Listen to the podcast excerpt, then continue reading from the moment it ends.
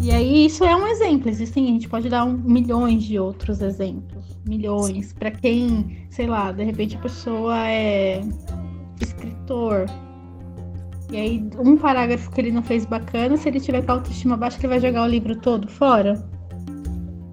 Ou então, aquela parte do livro não tá tão boa e, e daí ele. Não, nunca mais vou escrever. Exatamente.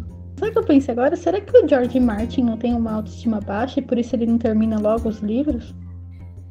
Será que ele viu gente como a gente falando do, da última temporada?